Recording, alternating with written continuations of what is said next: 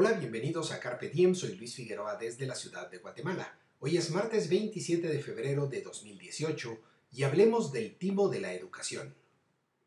Carpe Diem significa podérate del día y resume bien mi visión del mundo. La libertad es el valor fundamental de mis reflexiones aquí. Vivo en Guatemala, un país que aún está por ser construido y en el que los derechos individuales y la igualdad ante la ley son precarios. Por eso, aquellos son mis temas favoritos para estos comentarios. Al perpetrar Carpe Diem comparto reflexiones y experiencias en busca de lo que es bueno, lo que es bello y lo que es pacífico, por la libertad y la razón. ¿Te choqueó la noticia de que en Guatemala hay 3.000 escuelas estatales sin valijas didácticas? Pues no debería.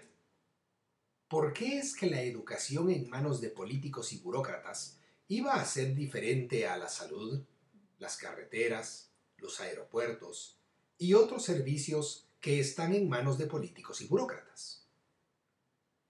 Eso sí, los pipoldermos, y pipoldermos quiere decir pícaros políticos que por el momento detentan el poder, los pipoldermos te quitan impuestos puntualmente con el pretexto de prestar aquellos servicios.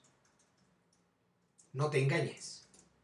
En Guatemala, toda la educación es estatal solo que hay una parte que es administrada directamente por políticos y burócratas, en escuelas públicas, por ejemplo, y otra parte administrada de forma privada, en colegios que la gente llama privados.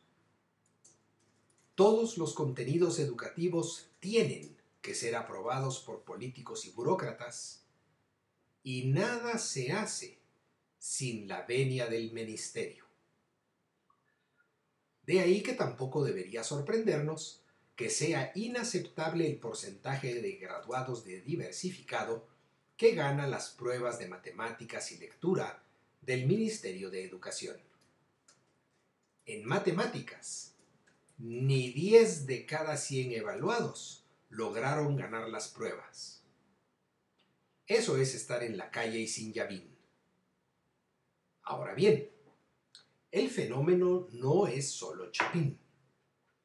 Moisés Naim cuenta que, abro comillas, en Kenia, Tanzania y Uganda, el 75% de los alumnos de tercer grado no sabe leer una frase tan sencilla como el perro se llama Fido. En la India rural, el 50% de los alumnos de quinto grado no puede restar números de dos dígitos. Cierro comillas.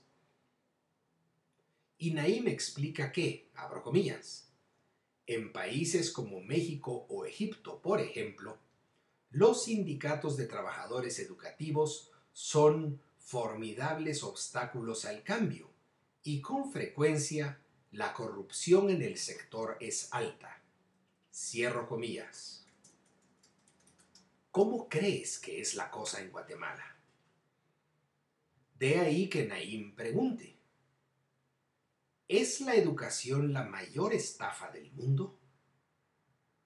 Y deja eso. En las escuelas estatales se cultivan el pensamiento único, la obediencia incuestionable a la autoridad, el colectivismo, el altruismo, o sea, el valor del sacrificio, la irracionalidad, cosas como que el cambio climático es antropocéntrico, por ejemplo, y otras ideas parecidas.